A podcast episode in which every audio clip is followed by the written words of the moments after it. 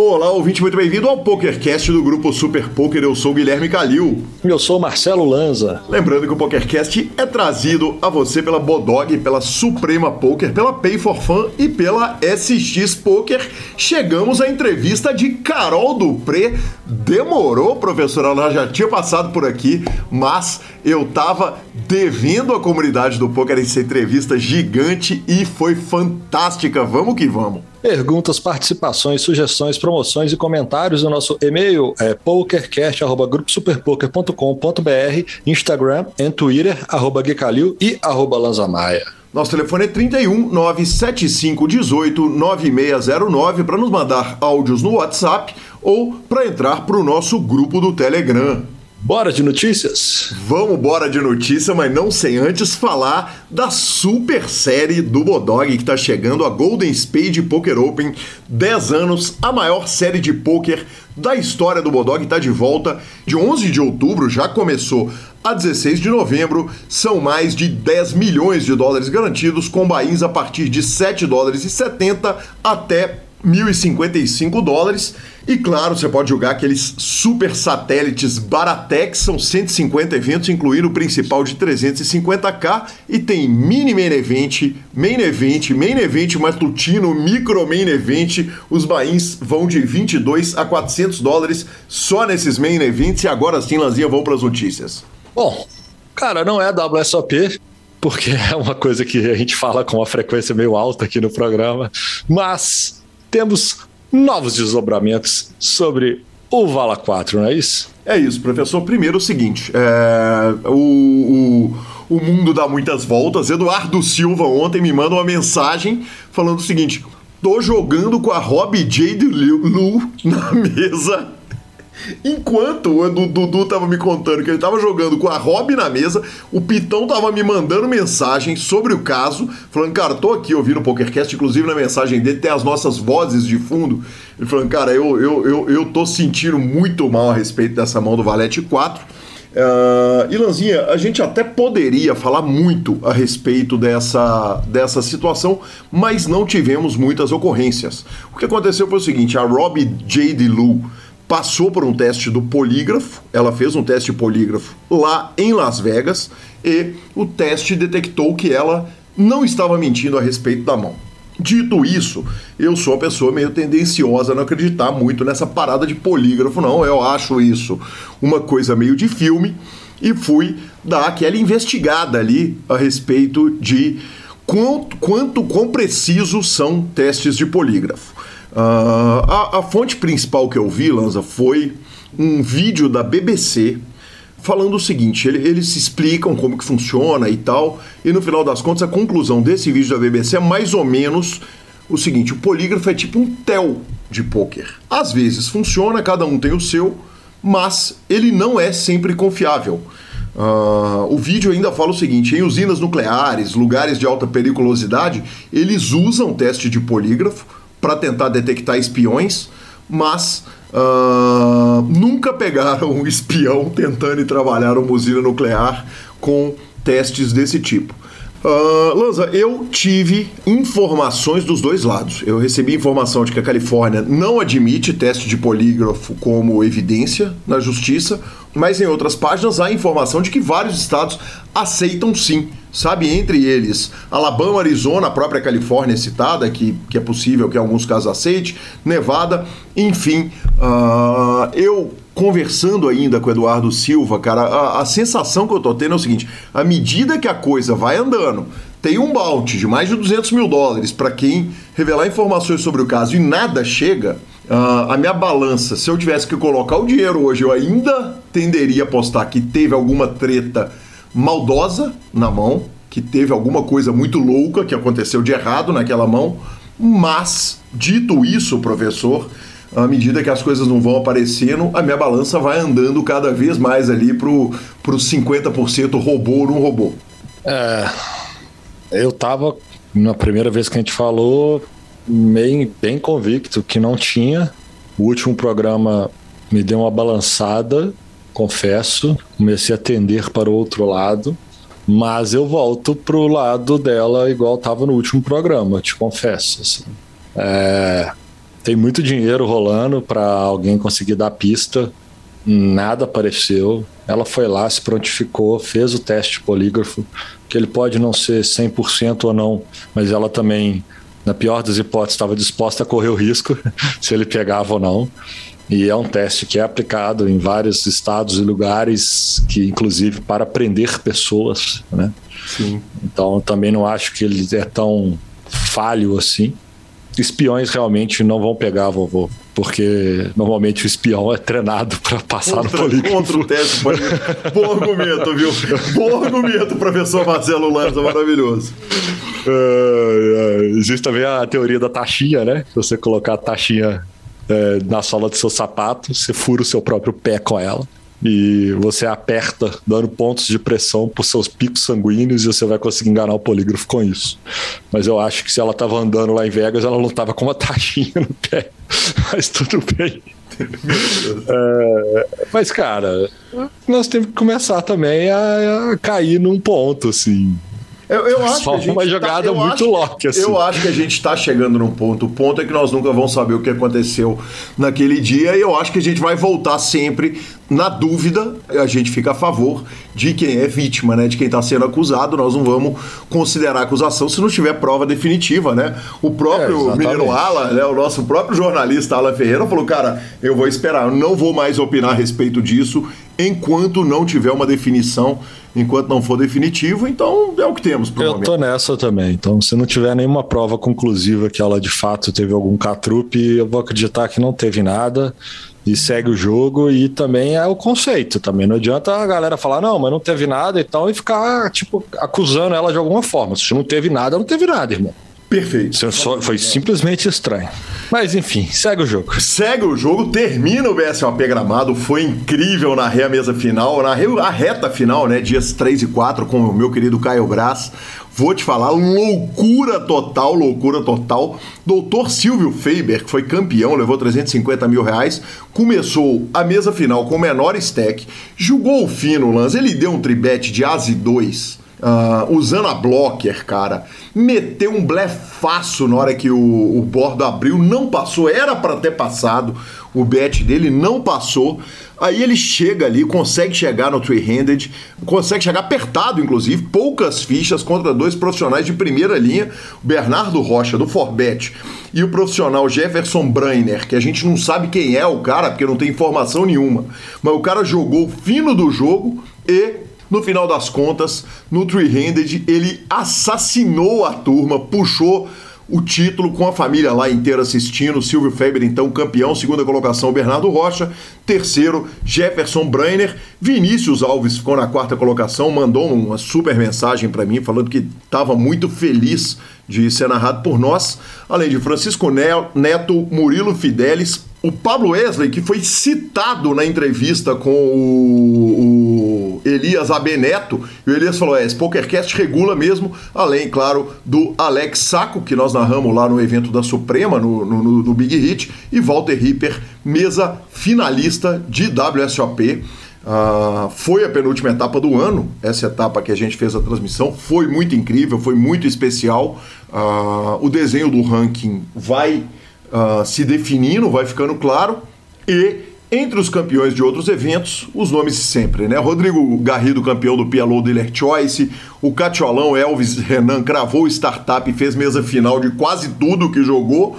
Geraldo César cravou no Limit Holden Turbo PLO Knockout. Fernando Araújo, você vem, cravou o torneio de Heads Up. E o Rádio se colocou em ótima posição para disputar o ranking tanto de Omaha quanto o ranking de Mixed Games. É, o Rádio pegou segundo, terceiro e sexto, fez três FTs, né? Voou. Voou. Impressionante. Impressionante, ele voou. E agora nós vamos descobrir o que, vai acontecer na reta final. Claro que a gente vai trazer o ranking aqui do, do BSOP pro amigo ouvinte e para amigo ouvinte assim que ele estiver completamente atualizado e antes de começar o Millions. Sensacional. E sensacional também a notícia de quem cravou o main event do Enjoy Poker Tour. Figuraço, figuraço. Eu tive, tive não, né? Eu vi ele em Vegas. E para quem acompanha as madrugadas do Discovery ele afora no programa Quem Dá Mais, ele é o famoso compra tudo, filho. Ali mete bala, senhor René Nezoda. Exatamente, cara. Foi demais, Lanzinha. Nós narramos, né, o torneio. E o Renê tava lá, ele é do programa Quem Dá Mais. Uh, você falou Discovery, mas é o History Channel, né? Que passa aqui no Brasil. É o History, é verdade, é verdade. Exatamente. E ele tava, ele e a esposa, né? E do Bargain Hunters, que é a loja deles.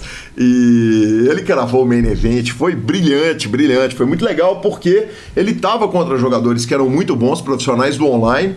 E foi mais ou menos o que aconteceu ali com o Silvio no BSOP, né? Você tem alguns caras muito bons, com sizes muito ajustados e tal, e de outro lado você tem um cara que tem a malandragem do poker, né? Que tem o sentimento, o olfato muito bom de, de poker.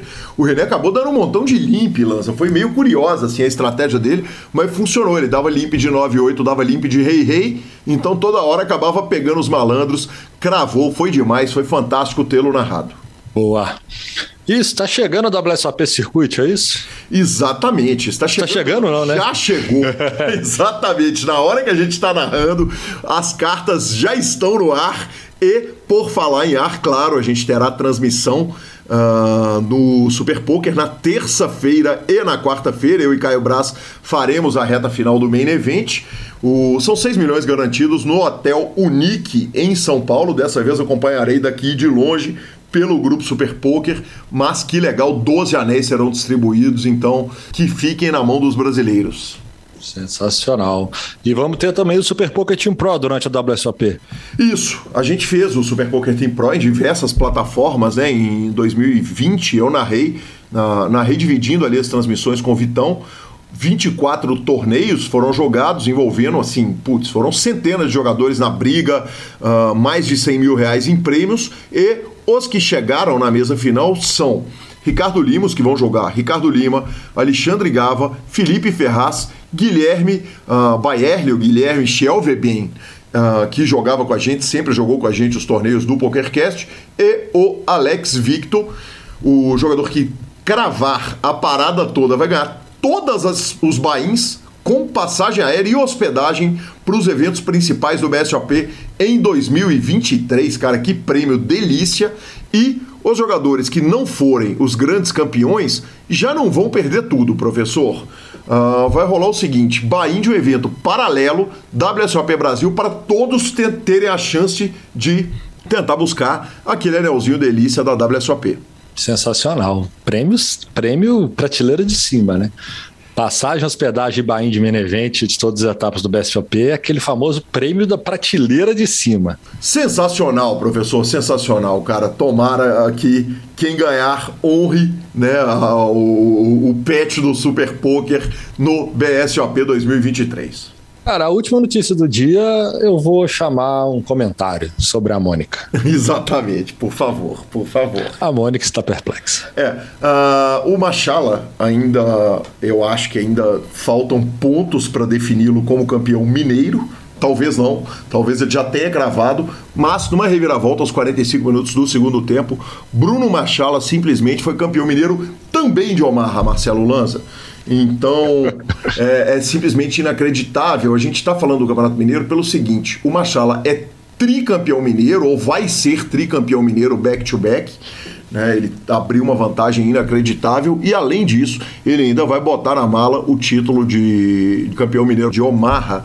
Para a turma do Brasil inteiro entender, ele é tipo um Norson Belo Horizontino. Tá boa a análise, Lanza? É tudo deles. É simples assim. É tudo deles. O dinheiro todo vai parar no bolso deles. Então a gente deixa aqui essa breve notícia e os parabéns ao querido Bruno Machala. Boa. Bora de entrevista? Vamos bora de Pay for Fun antes, a sua carteira digital com cartão de crédito pré-pago.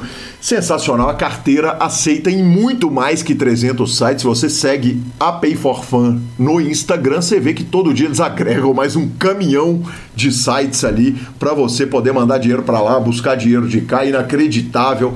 Nossos ouvintes são muito felizes os que usam a Pay for Fun e você também pode ser. Abra pelo nosso link, é super importante. Ficamos com a palavra de Rodrigo Garrido.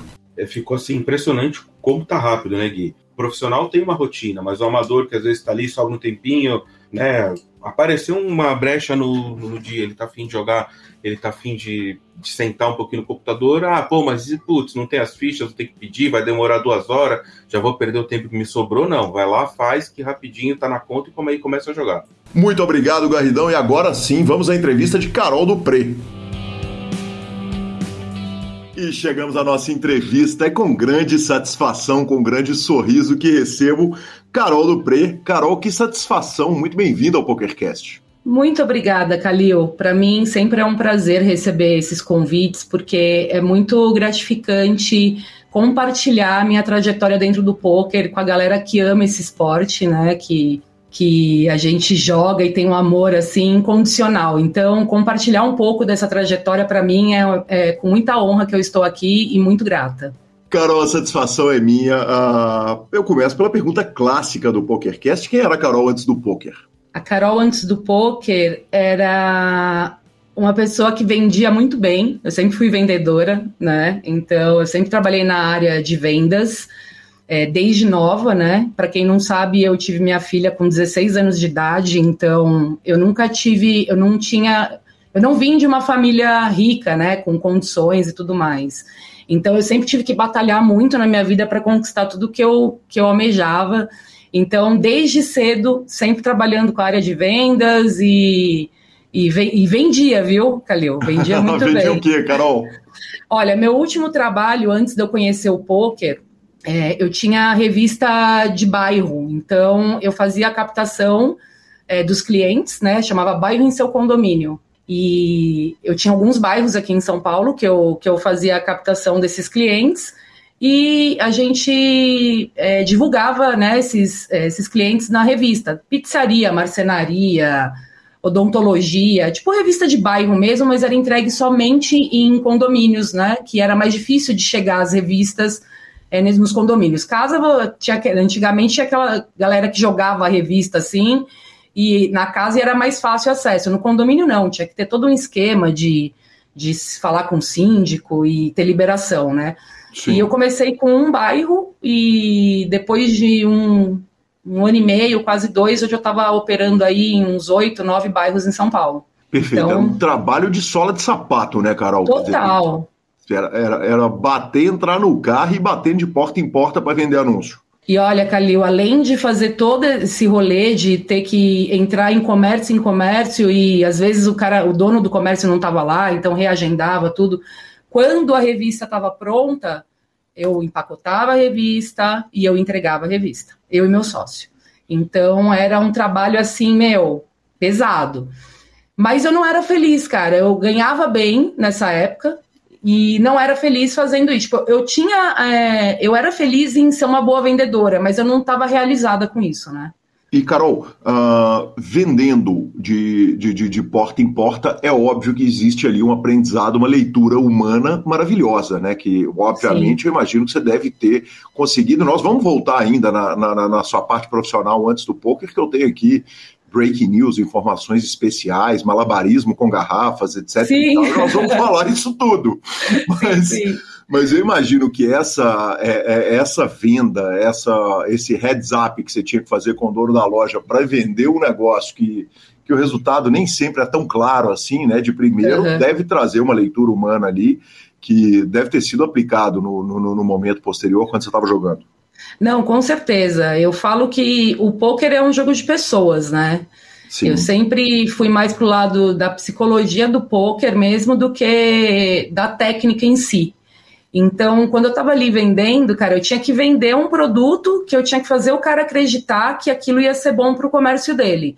Quando a gente fala da, da parte de iFood, assim, né, que na época nem tinha aplicativo nem nada, era mais fácil, porque os caras tinham dificuldade de entrar nos condomínios para fazer propaganda, né? Tipo, não dava para o cara entrar e, e jogando panfleto, tipo, na porta dos caras de andar por andar. Então, isso era mais fácil, mas quando você ia vender, sei lá, cara, qualquer coisa, tapeçaria, lavanderia, essas coisas, era mais difícil. Então, eu sempre tive essa lábia de. E realmente o produto era bom, né? Não era só a lábia de, de fazer o cara comprar mas o produto realmente era bom.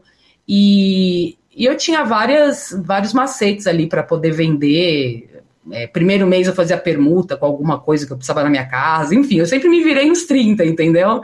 Uhum. E aí, cara, se for bom esse mês para você, vamos continuar, mas é, a gente renova por três meses, enfim. E o produto realmente era bom e dava resultado. Então, era meio tenso, mas depois foi pegando jeito e o negócio foi desandando, foi, foi, foi, foi rolando naturalmente, entendeu? Entendi perfeitamente. Carol, você trabalhou com vendas em shopping também, correto? Também, nossa, sabendo, hein? Tá Pai, sabendo eu, bastante. Eu, normalmente eu vou buscar tudo que foi dito, né? Muito bem, parabéns. Trabalhei com vendas, fui vendedora há muitos anos também dentro de shopping, já trabalhei em farmácia, aplicava insulina nos velhinhos. Olha só. E, e, tive uma época também de trabalhar com eventos, né? Você viu que eu fazia malabares com garrafa e tudo mais, né? Então eu também tive esse período na minha vida. Enfim, eu acho que eu nunca parei de trabalhar, cara. Desde quando eu tinha idade e condições de, de trabalhar, minha vida sempre foi trabalhar. E eu tenho tesão de trabalhar, sim. Eu não tenho preguiça, eu, eu gosto de me sentir realizada em tudo que eu faço na minha vida. Então, o trabalho, para mim, faz parte da minha rotina e sem ele eu fico mal, entendeu? Eu sou uma pessoa superativa. Então, eu estou sempre em movimento. Perfeito, Carol. Uh, a venda, especialmente a venda de shopping, mas eu imagino que qualquer venda, ela tem um aspecto que talvez na venda ele seja mal visto, mas no poker ele é um primeiro indicativo que a gente tem quando a gente enfrenta um jogador, que é uma leitura um pré-julgamento, quer dizer, num mundo em que o pré-julgamento, a gente está trabalhando para acabar com esse pré-julgamento no mundo, uh, na mesa de pôquer não tem jeito. Na hora que senta um menino de fone de ouvido e boné virado para trás, você tende a achar que o menino é um menino agressivo do pôquer online. Exato. E na hora que senta um senhor de, sei lá, 70 anos de idade na nossa frente, a gente tende a achar que ele que o blefe não vai passar, que ele vai pagar muito e tal, até que seja provado o contrário venda especificamente de shopping, eu não sei o que, que você vendia no shopping, o que, que era? Eu sempre trabalhei em loja de roupa, né? Então, trabalhei em loja de surf, trabalhei em loja de grife, então eu vendia roupa.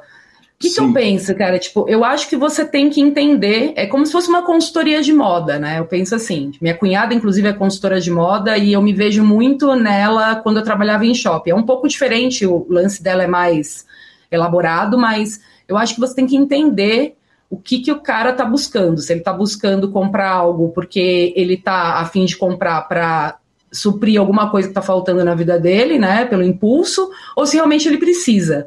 Uhum. Então, é, a partir do momento que você tem essa leitura, fica mais fácil de você vender também. Cara, eu nunca tive dificuldade de vender, sabia? Sim. É muito louco isso. E isso se aplica no poker também, né? Que é o que a gente está falando. Exatamente, porque o que me encanta é essa aplicação no poker, né? Na verdade, na hora que alguém entra na sua loja, no shopping, dependendo da situação, uh, entram duas pessoas juntas, tem uma pessoa que, por um pré-julgamento, o, o, o, vendedor muitas vezes vai tender a atender a pessoa A uh, em detrimento da pessoa B, às vezes por causa de uma leitura física, e, e no poker a gente acaba jogando, obviamente, é uma coisa super polêmica, né? a, a, a gente discutir isso no mundo atual, mas no, no, final das contas o poker é o único lugar em que o pré-julgamento é a primeira informação que você tem, é o último lugar Com e a gente trata isso como as, de, de, com, com, com, as cartas abertas, para usar uma expressão sim. do próprio poker, né? Sim, sim, exatamente. O poker, é, como eu falei, é um jogo de pessoas, então é, é a sua leitura né, sobre aquele jogador, sobre o perfil daquele jogador. Por isso que eu sempre amei jogar poker ao vivo Uhum. Eu curto jogar poker online, a gente vai chegar lá, inclusive, dentro de um período que eu, que eu fiz isso na pandemia. Gosto bastante, mas a, a minha paixão tá no live. Sim. Porque ali você pode perceber que, assim como numa loja, você, você tem uma leitura do, do jogador ou do, do cliente.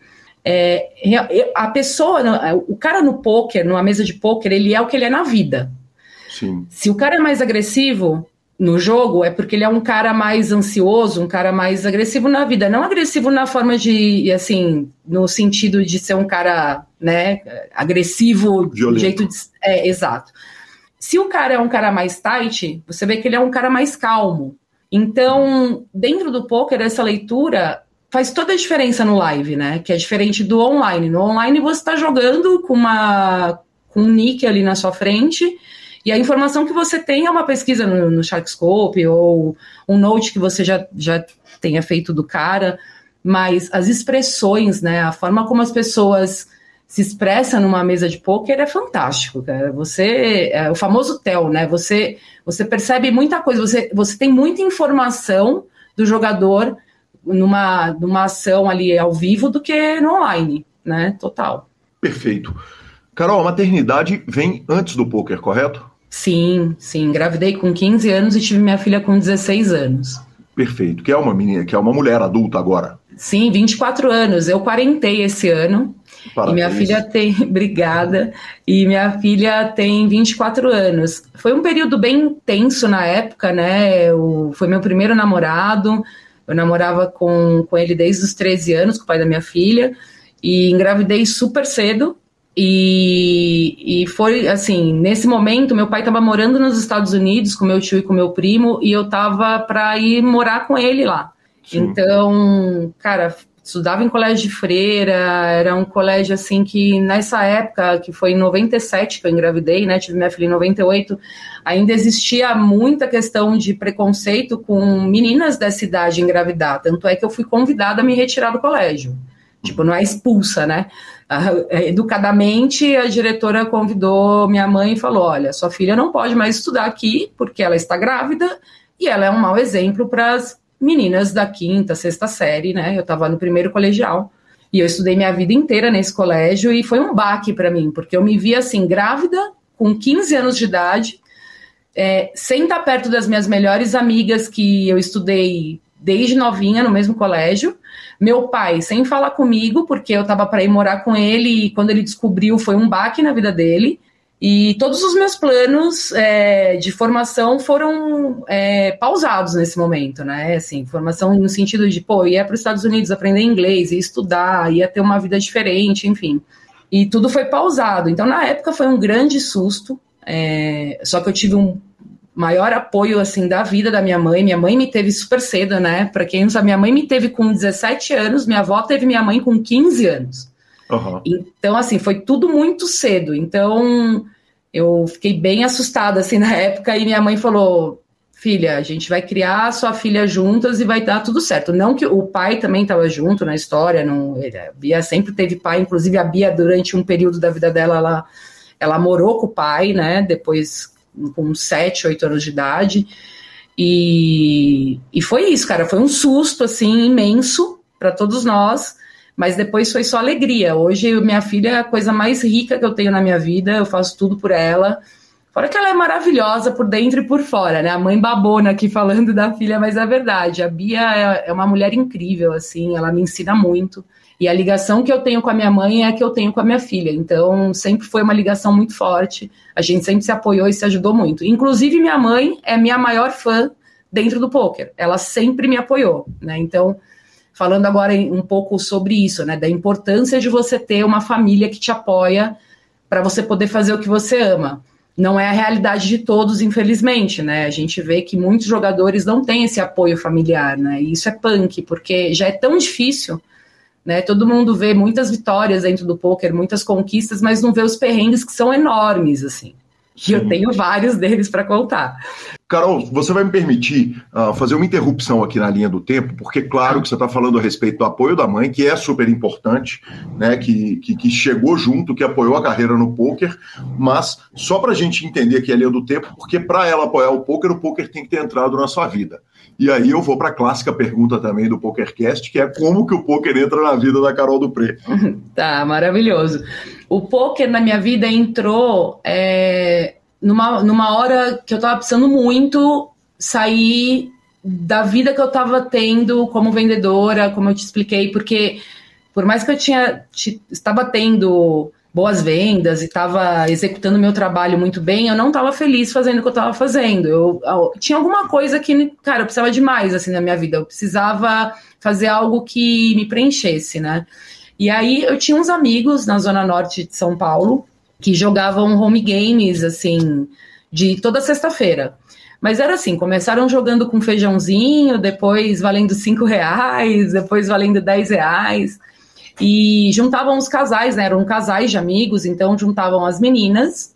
As meninas, a gente ficava tomando vinho, a gente fazia uma receita diferente, fazia um jantar, enfim, os meninos ficavam jogando o poker valendo nada, né? Feijão, cinco reais, depois dez reais. Só que eu sempre fui competitiva na minha vida. Eu sempre fui assim, tipo, na, no colégio, é, quando eu ia jogar, sei lá, tranca, eu, eu não conhecia o poker, mas eu já jogava tranca, jogava buraco, enfim.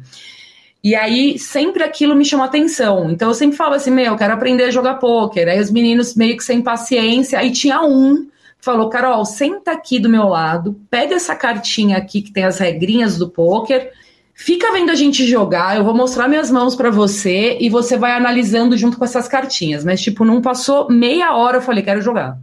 Já uhum. cansei, já entendi tudo que tá acontecendo aqui eu quero jogar, porque eu acho que só com a experiência de jogar eu vou conseguir entender melhor esse jogo.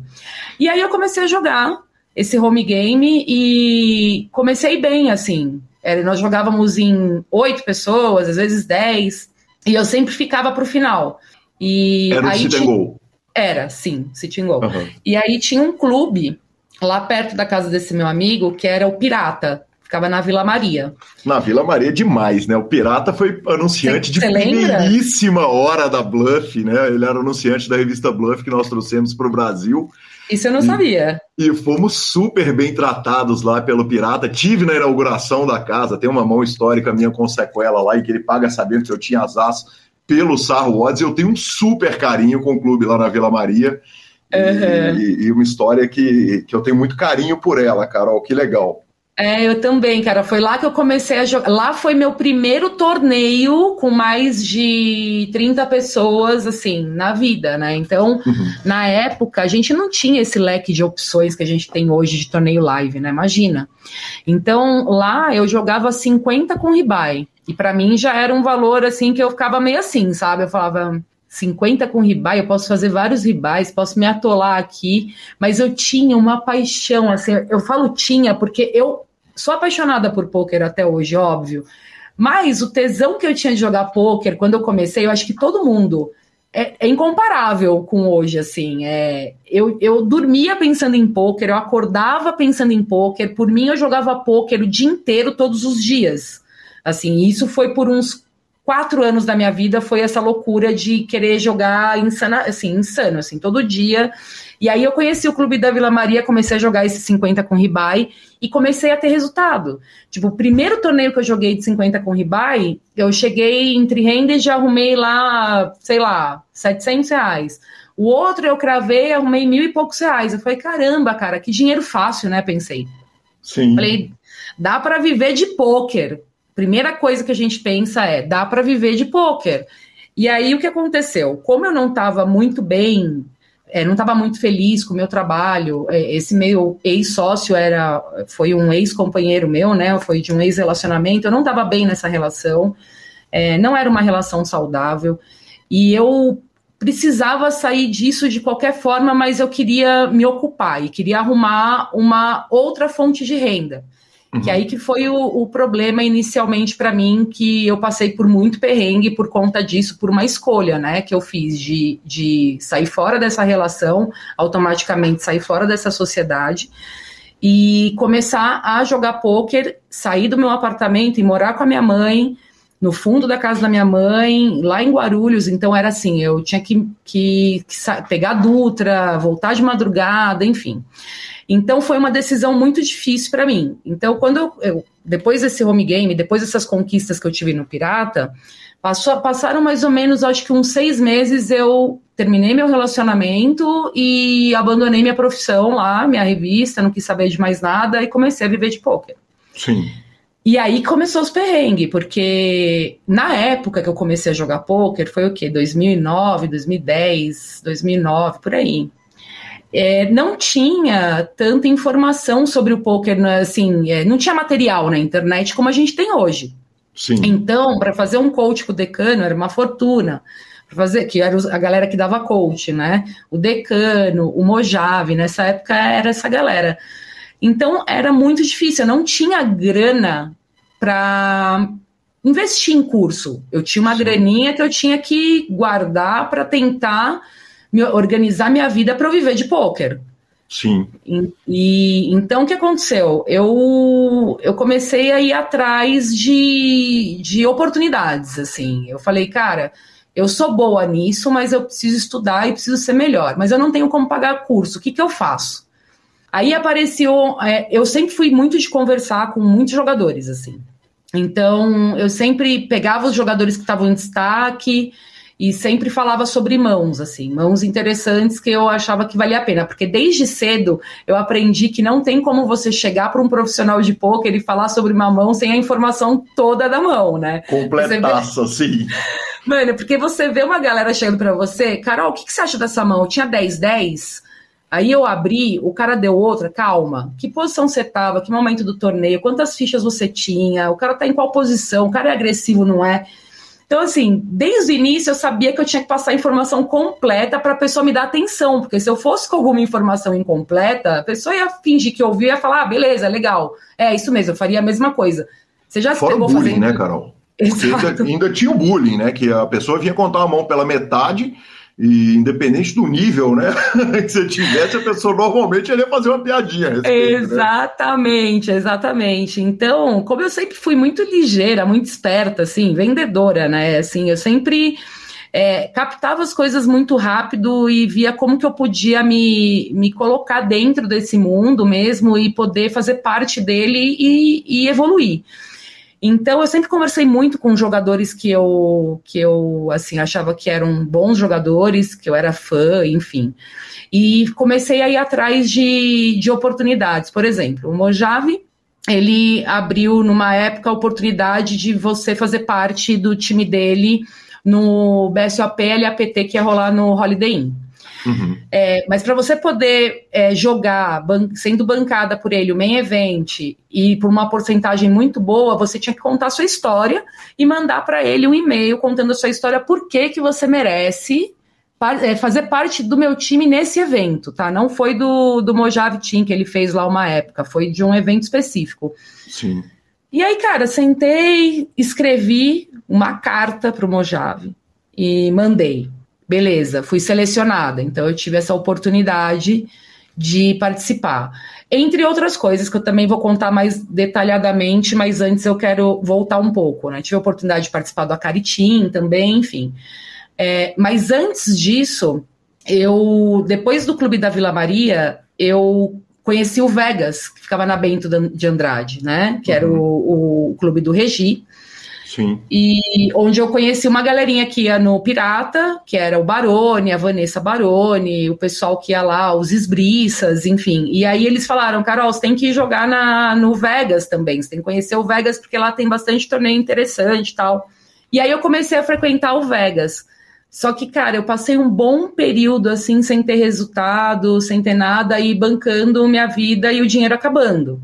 Sim, e... saindo de Guarulhos, além de é tudo. É isso que eu ia falar, saindo de Guarulhos, pegando estrada, gasolina. Teve uma época que eu fiquei sem grana para pôr gasolina, teve época que eu dormi dentro do carro, na uhum. frente do clube. Então, assim, teve várias coisas que muita gente não sabe que aconteceu para eu poder é, correr atrás do meu sonho de ser uma profissional de pôquer, né? Só que aí o Regi começou a olhar para mim de uma forma assim, cara, a menina é esforçada, ela tá aqui todo dia, e eu grindava satélites de 50 reais para ganhar vaga para eu jogar os torneios principais. Aí ele virou para mim e falou assim: Carol, foi meu primeiro investidor na vida, assim. Falou: Carol, você quer jogar para mim? Eu banco você, mas assim, tem uma condição: você vai ter que jogar os satélites. Uhum.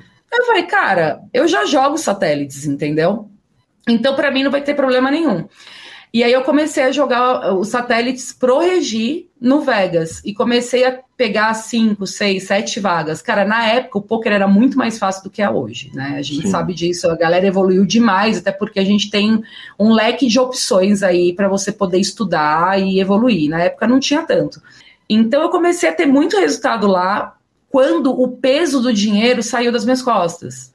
Sim. Então, isso é um ponto muito importante. Quando você tem o peso, de ter resultado dependendo do dinheiro, é muito difícil você jogar poker, porque as suas tomadas de decisões é, elas começam a ser influenciadas pela, pela parte financeira. Sim. Então, cara, é uma merda, né? Então, assim, quando, quando Carol, eu tive essa oportunidade. Deixa eu te fazer uma pergunta. Uh, você jogava para o Regi a reta inteira e era um acordo bom? Quer dizer, o Regi sempre foi um cara muito bacana, foi também meu patrocinador de primeira hora no poker ali. Uh, putz, a gente todo mundo já dormiu no Vegas, né? Sim, verdade. Todo, porra, ainda tinha almoço, tinha jantar. Tinha pizza, tinha exatamente. Nossa, grindava os torneios da pizza de domingo, cara. Nossa. Exatamente, exatamente. Quer dizer, era um dia bom, porque na realidade é o seguinte, ele tira de você o peso de um bainho, mas você tem uma conta bruta lá para trás para, né, né, afinal de Sim. contas, por mais que tenha ajuda Sim. ali da família, tem a criação da filha, tem, quer dizer, tem contas a pagar. Era um dia bom e dava para jogar a reta inteira do Vegas, porque era uma reta de respeito para a época, né? Sim, sim, era uma reta de respeito. É, em relação à minha filha, eu não tinha que bancar minha filha, graças a Deus, é, o pai dela sempre foi melhor de vida do que eu e ele pegou isso como responsabilidade dele, assim cara, me ajudou muito nessa questão, assim, eu não tenho o que falar do pai da minha filha, da família, do, né, do, da Bia, do pai da Bia. Então, assim, eu tinha que me sustentar, na verdade, sustentar os meus desejos, as minhas coisas, mas eu não tinha, nessa época, eu não tinha contas para pagar, porque eu morava no fundo da casa da minha mãe. Uhum. Então, eu morava na edícula que tinha ali, e eu tinha que bancar o quê? As coisas que eu curtia e a gasolina, entendeu? Sim. Só que mesmo assim, uma hora o negócio começou a apertar. Então, quando eu peguei esse deal com, com o Regi, inicialmente esse deal, ele, ele era, se eu não me engano, eu jogava para o Regi. Se eu pegasse vaga de satélite, era 50-50. Se eu desse buy direto, era tipo coisa de 35%, 40%. Não uhum. era ruim, era bom para uma iniciante, é. muito bom. E na época eu achava que não era tão bom, mas hoje vendo, eu vejo que era excelente. Uhum. E, e aí, nosso dia era mensal. Então, não, não acumulava assim. Vamos supor, se eu, se eu tive um ferro na época lá de 3 mil reais no mês, o outro mês zerava e a gente continuava. Então, assim, era, o dia era o ótimo. dele e o ganho nosso. Exatamente. Só que eu, come... quando eu tive essa oportunidade, eu comecei não sei, uma, uma mistura de, de sorte com, com responsabilidade e ter me colocado ali à disposição para ser a melhor jogadora. Eu sempre coloquei isso na cabeça, eu preciso ser a melhor jogadora porque eu não quero deixar de ter esse deal, eu preciso desse deal. Então uhum. eu me dedicava assim 100%. Então assim, eu jogava super direitinho, super, sabe? Eu era super regradinha, enfim, era super tightzinha e que na época isso funcionava bastante. Não que eu não seja hoje, tá? Mas claro que o jogo mudou muito. Mas eu sempre fui muito tightzinha, muito regradinha assim no poker. E, eu, e isso fez com que eu avançasse bem nos meus resultados na época, né? E aí um Talvez grande... tirar o peso do dinheiro também, Carol. Total. Quer dizer, você não precisar mais dar o buy você não tem a preocupação se, aquele, se, aquele, se a entrada no torneio está entrando como um negativo na sua conta, talvez isso tire o peso e melhore a, a qualidade da decisão também, ou não? Total, total. Quando, quando tirou esse peso das minhas costas, depois esse peso voltou. Eu voltei a ter esse peso de novo, né? Mas a gente vai chegar uhum. lá. Mas quando tirou esse peso das minhas costas, é, as coisas começaram a fluir. Então eu cheguei num grande evento que teve lá, eu acho que era um, o um maior que eu tinha jogado, era um 150k. E eu fiz HU com um cara que na época era conhecido, eu esqueci o nome dele agora, mas ele jogava bastante eventos lá no, no Vegas, era um cara que chegava bastante. Eu lembro que no HU a gente estava igual em ficha, e eu falei para ele: vamos fazer acordo? Aí uhum. ele falou: não, é, para mim é coco. Aí eu uhum. falei, eu nem sabia o que era coco, né? Ele falou, meu, coco? Eu falei para ele, coco? Como assim? Ele falou, não, cara, não faço acordo. Obviamente ele sabia na cabeça dele que ele tinha mais ed, né? Mais vantagem em cima de mim, é, pela experiência que ele tinha. Era o Jeff, lembrei. Ele E uma querida, uma pessoa, gente boníssima, assim. Na época eu fiquei morrendo de raiva dele quando ele falou isso, porque eu falei, pô, o cara vê que eu tô aqui todo dia, cara, não quer fazer um acordinho, a gente tá igual de ficha, né? Fiquei putaça na, na, na hora mas depois eu entendo todas as questões. Eu acho que talvez no lugar dele eu também não teria feito, enfim. Não vem ao caso, mas ele não aceitou e eu acabei ganhando dele, o HU. Eu acabei cravando esse torneio e foi meu maior prêmio na época, assim. Eu acho que deu tipo coisa de 35 mil reais, alguma coisa assim, 40 mil. e deu uma puta aliviada, né? Na Sim. época, para mim, foi algo assim que eu falei, caramba, meu, meu primeiro grande prêmio. Uhum. E aí, depois desse evento, o Regi começou a liberar uns torneios mais caros para eu jogar, porque eu não jogava a grade toda, né? Uhum. Eu, ou tinha um limite ali de, ah, beleza, dá um tiro nesse torneio. Se não for bem, bora pro próximo, esse desencana. E aí, depois que eu, come... eu tive esse resultado, eu saí na mídia, Sim. né? Eu, eu saí na, na mídia, Carol do Precrava, não sei o que e tal. E aí, o que, que aconteceu? Eu comecei a ter mais oportunidade dentro do poker, porque nessa época nós tínhamos mulheres profissionais, mas tinha a Maridu, que, morava, que não morava mais no Brasil, que tinha sido team pro do Poker Stars. A gente tinha a Lari Metran, que, nossa, eu era assim, até hoje, sou fãzaça da Lari. Eu acho, eu, eu desde o início, assim, eu sempre paguei muito pau pra Lari, e a gente tinha quem mais? Era a Lari, era a Lebraga, uhum. na época. Eu acho que eram essas três que estavam mais em evidência. A Vivi Saliba estava ali no meio que no mesma pegada que eu na época, a Milena Magrini eu ainda não conhecia, tinha a Naná Rocha que jogava comigo, a gente estava tudo meio que é, evoluindo juntas, né? Então não tinha muita diferença assim, né, de jogo mulheres em destaque. E aí apareceu essa. Aí eu cravei eu comecei. A Zapielo teve um destaque também nessa a época. A né, Zapielo, né, muito bem lembrado. A Zapielo nessa época também era nossa, Zapielo, cara, eu não sei porque que ela parou de jogar pôquer. Essa ela, menina... ela teve um momento fenomenal, né? Depois ela desapareceu, mas ela teve um momento que era realmente fenomenal, era impressionante, ela era onipresente na, em, em todas as matérias, online. né? Sim, ao vivo e online. Quem era o mestre dela na época? O Sérgio Penha. O Penha, sim. Que foi meu mestre depois. Uhum. Que ele que ele assim, tem uma história bem legal do Penha também. Mas enfim, aí não aí eu saí, eu saí assim, em destaque. E aí, logo em seguida, eu participei do time do Moja. Aí tem a história do Acaritim também, que eu, que eu fiquei um mês lá na, no QG do Acaritim. E tudo isso foi abrindo portas para mim. Então, eu, eu falo assim que eu tive sorte, ao mesmo tempo que eu me empenhei muito em correr atrás das coisas que eu queria, eu tive sorte de ser reconhecida e tive sorte de ter resultados no momento certo. É, mas foi muito perrengue, entendeu? Foi muito perrengue de, assim, de verdade. Carol, uh, no, com relação ao time do Moja, você está falando que é uma, um, um Mojave Team para jogar um BSOP barra LAPT.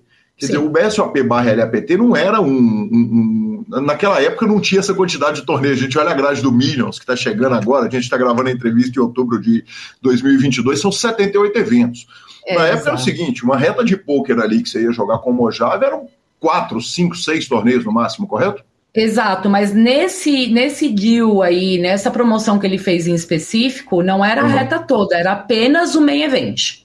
Mas aí teve então, um coaching, quer dizer, você teve, teve a história do e-mail que você fez com o maior carinho para mandar para ele, mas, o, mas teve um coaching, porque teve. jogar o torneio por jogar o torneio é, é muito legal, mas mas aprender com o Moja naquele momento ali era demais, né? Não, demais, assim, a, o ponto era, você, o, a promoção era a seguinte, você, se você passasse e fosse selecionada, você ia ter, você ia jogar, se eu não me engano, era 70% para você, uhum. então eu jogava por 70%, ele colocava o buy-in e a gente tinha um coach pré-torneio e em todos os intervalos.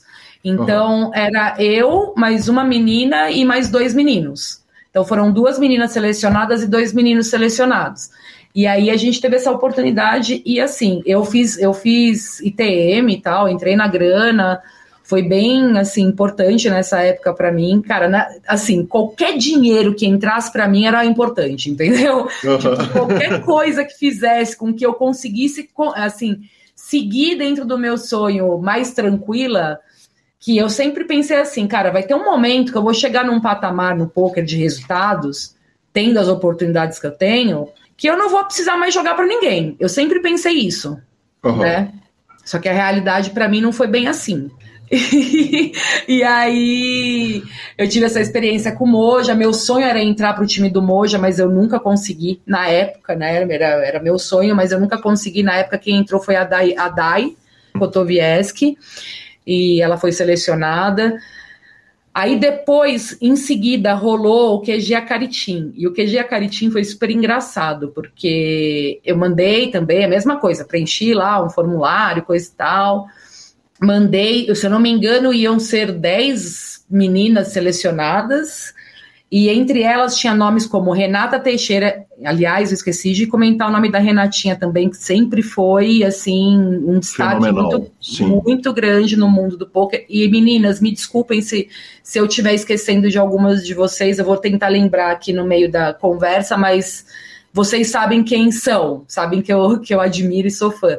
Aí Carol, tinha... eu já deixo espaço o seguinte: se passar a entrevista, se lembrar de alguém, você pode me mandar o áudio que eu incluo no PokerCast depois, perfeito, não tem problema, tá? Perfeito, perfeito. É, o complicado de falar nome é isso, né? Você sempre esquece uma pessoa ou outra.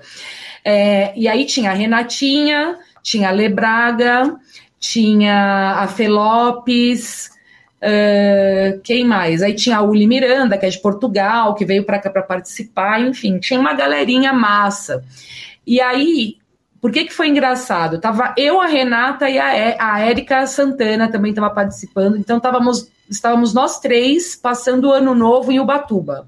Sim. Na casa do Henrique Onodera, que era a nossa turminha da época, né? Nós estávamos em Ubatuba passando o Réveillon e o resultado da, da seleção, da galera que foi selecionada, ia sair naquele período. Em resumo, o meu nome foi o último a sair. O último. Quando uhum. estava no nono e não fui eu, eu já quase desmaiei. Eu estava tomando. As meninas tinham certeza que, que eu ia ser chamada, elas também. Então a gente abriu uma champanhe, serviu uma tacinha para cada uma. Eu já tinha tomado metade da garrafa, porque a primeira a ser chamada foi a Renata Teixeira. Eu acho que a Érica foi a quarta e estava na nona. E cadê o meu nome? Pelo amor de Deus! Assim, Carol, eram dez de quantas? Mano, eu comecei a chorar, assim, chorar. Chegou na nona, eu falei assim: eu não vou mais, não vão me chamar. eu caí no sofá, comecei a virar o champanhe. Quando falou Carol, eu caí no choro, assim. Foi um momento muito emocionante para mim.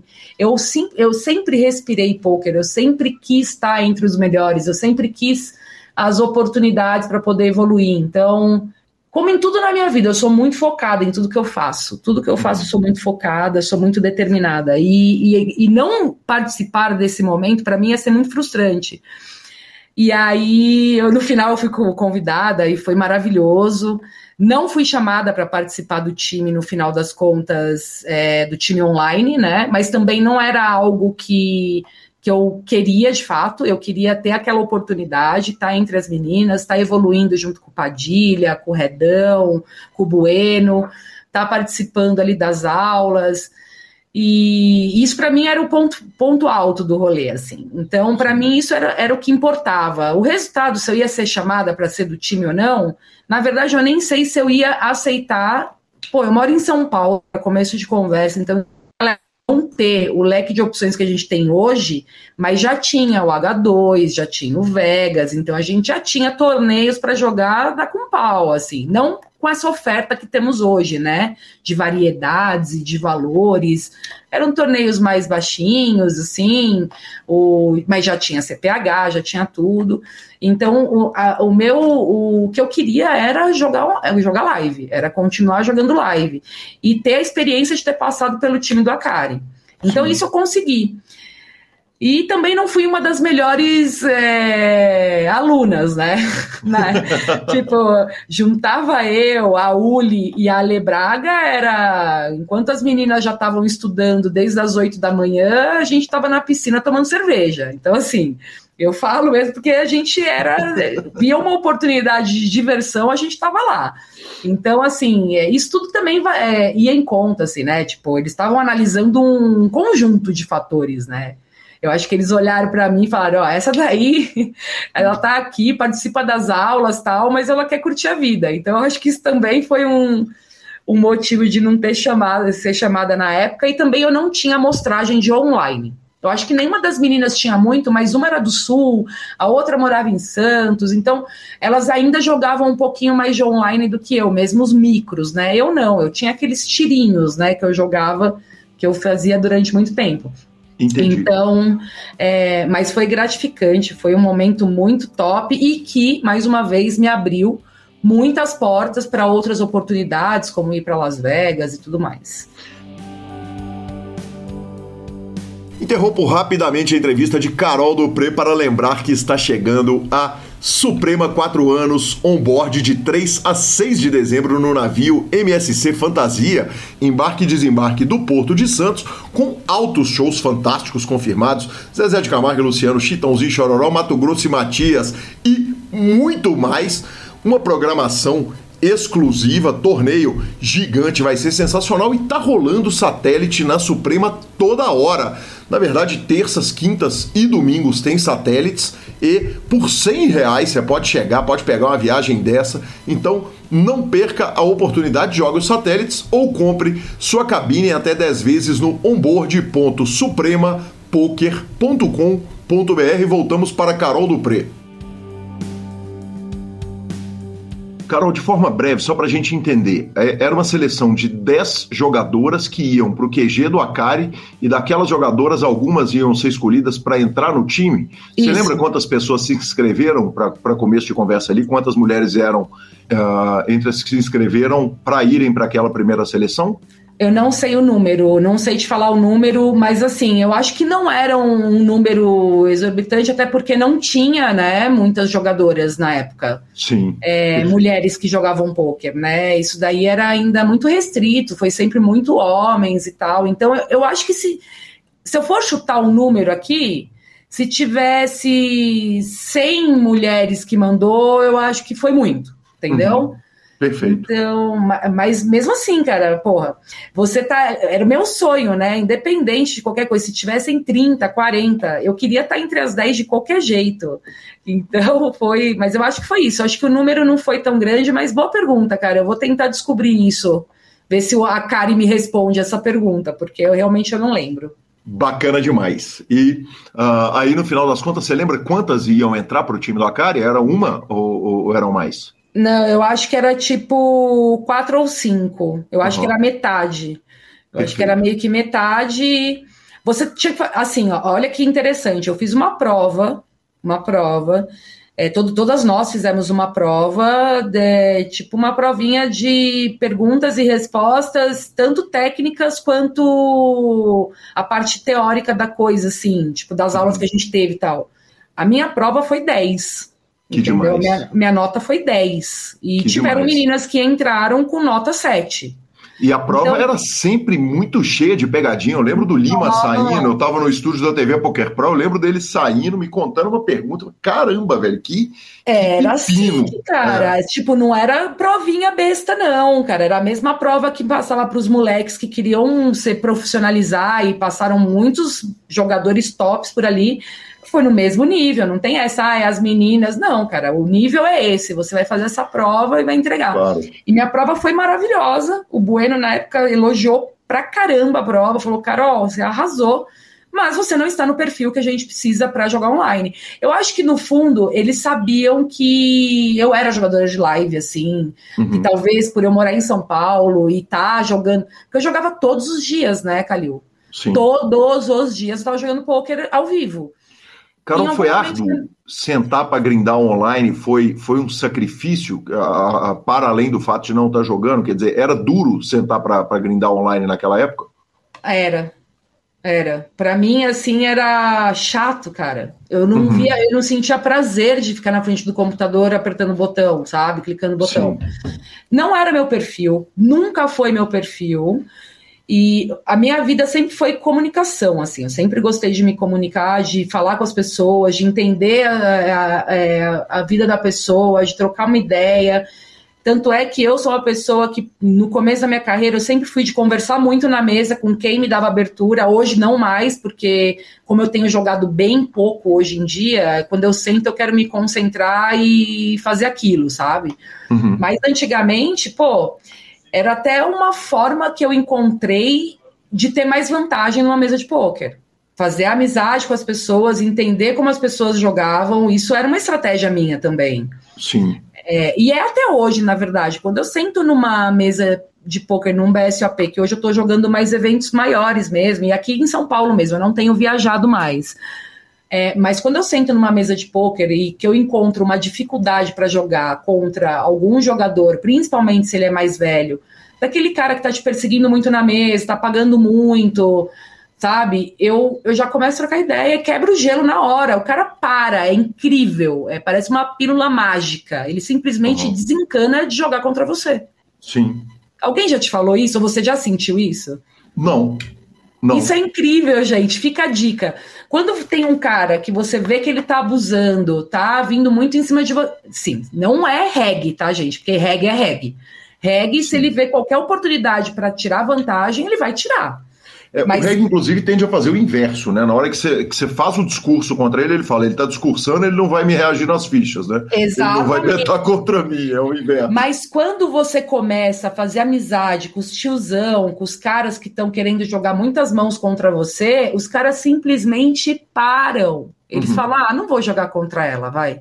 Sim. E quando eles entram, você pode ter certeza que a mão deles é muito forte, entendeu? Então, assim, a leitura facilita muito na vida, assim. Eu percebi Sim. muito isso no longo do tempo. Então, é, respondendo a sua pergunta, cara, eu não tinha prazer em jogar online nessa época, é, muito menos do que eu tenho hoje, e, e minha vida sempre foi no live. Eu sempre tive tesão de jogar live. Sempre foi assim. Perfeito. É, é engraçado que a, a, essa reação, ela, você está contando a reação do torneio, no Cash Game também é muito assim, né? A Sim. questão da pessoa gostar de você e dela, dela acabar tirando o pé do acelerador. Carol, uhum. eu acho, claro, que a gente tem muita coisa para falar pela frente, de coisas que você já falou e de coisas que estão na pauta que a gente nem tocou ainda, mas acho que é um bom momento para a gente falar a respeito da, da relação da sua mãe com a filha jogadora, porque a gente tinha deixado ali para trás, né, para a gente poder uhum. uh, ilustrar melhor numa, no, no momento da entrevista que você já tivesse dentro do poker. Conta pra gente a respeito desse apoio que você teve em casa, que foi tão especial.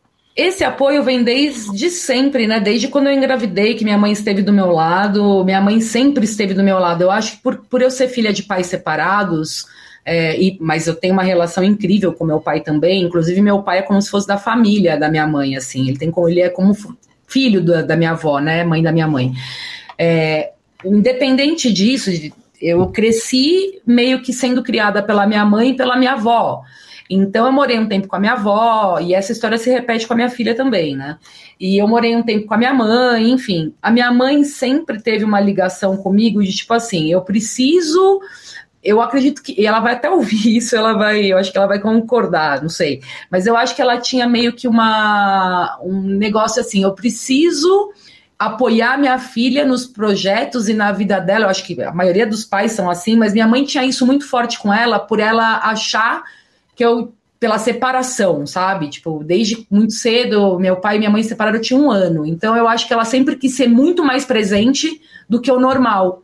Então, uhum. ela sempre me apoiou em tudo que eu fiz na vida. Ela me apoiou quando eu engravidei, que foi uma fase muito difícil. E ela me apoiou quando eu resolvi ser jogadora de pôquer. E mais que isso, ela sempre acreditou no meu potencial ela via uh, o amor e a alegria que eu tinha de falar sobre poker. E como os resultados começaram a vir muito rápido também, ela falou: Cara, se joga e faz o que você ama. Minha mãe sempre me falou uma coisa: a sua felicidade é a minha felicidade, independente do que você esteja fazendo na sua vida. Se você tá feliz, eu vou estar tá feliz. Uhum. Então foi isso. Ela, ela, ela, ela, assim, ela participa de tudo. Tudo, tudo, tudo. Hoje eu faço lives na Twitch, né? E ela sempre está no chat da minha live. Eu começo a live, ela é a primeira a entrar e ela fica até o final. Todos os dias, independente de qualquer coisa. E pensa que ela não tá lá, ela deixa ligado e sai? Não, eu falo alguma coisa e ela é amiga de toda a galera do chat. Ah, que demais. Cadê, cadê, a tia Sueli? Cadê? Porque meu público varia muito a idade, né? Então tem bastante gente nova, enfim. Cadê a tia Sueli? Você pensa que, tipo, ela não responde? Ela responde na mesma hora. Ou seja, ela está não só deixando aberto, mas como acompanhando o tempo inteiro que eu tô ali. Eu falo, mãe, você não cansa? Ela fala, não. Eu, eu gosto de ver você trabalhar e realizar as coisas que você se propõe a fazer. Então, assim, minha mãe é uma pessoa, cara, que e isso fez toda a diferença nesse, nessa montanha russa louca que é o poker na, na, minha, na vida de todo mundo, né, que joga poker, principalmente no início e tudo mais. E ela sempre esteve presente ali, me apoiando, graças a Deus. Então, mãe, mais uma vez, muito obrigada por isso, eu te amo. Já deixa o um recado para ela.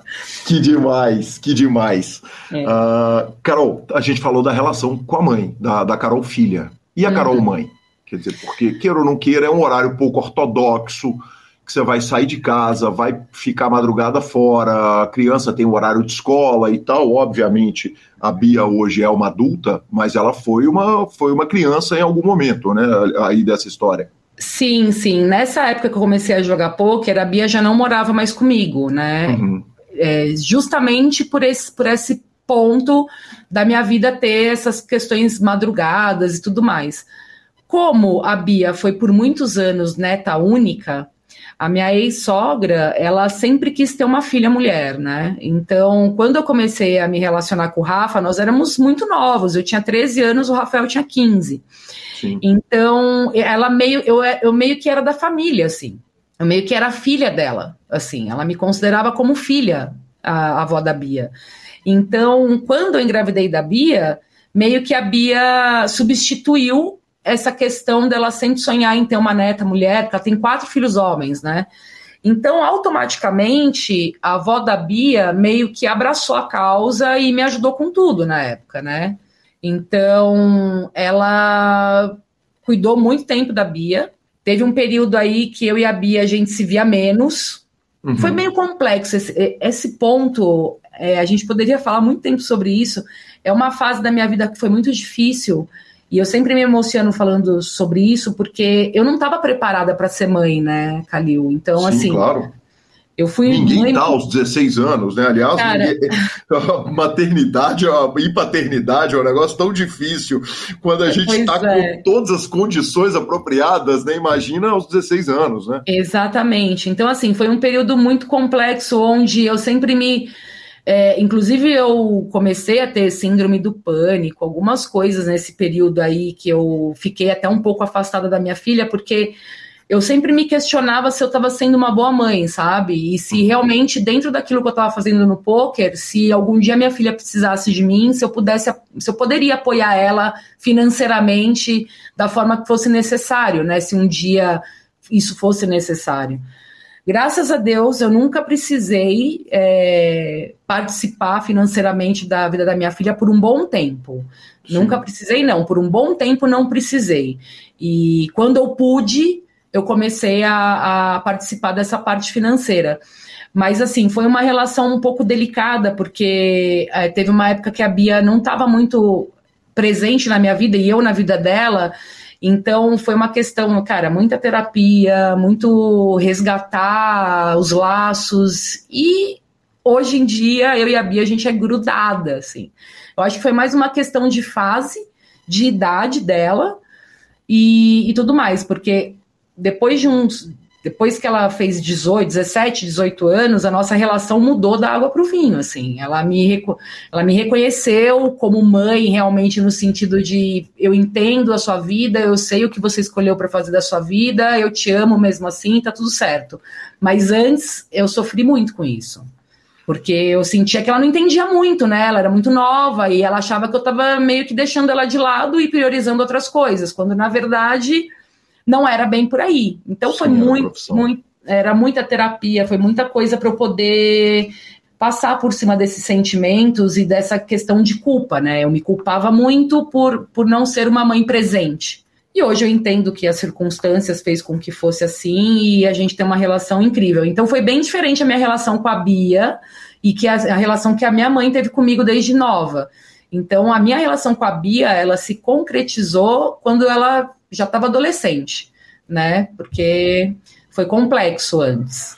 Mas hoje, graças a Deus, está tudo em ordem. A gente, assim, as três, a gente tem os nossos, as nossas semanas, uma vez por semana a gente se reúne as três e, e vai fazer alguma coisa, sabe? Então é bem legal, assim. Hoje em dia ela é fanzona também no meu trabalho e, e a gente está super bem. Inclusive ela trabalha comigo, a Bia.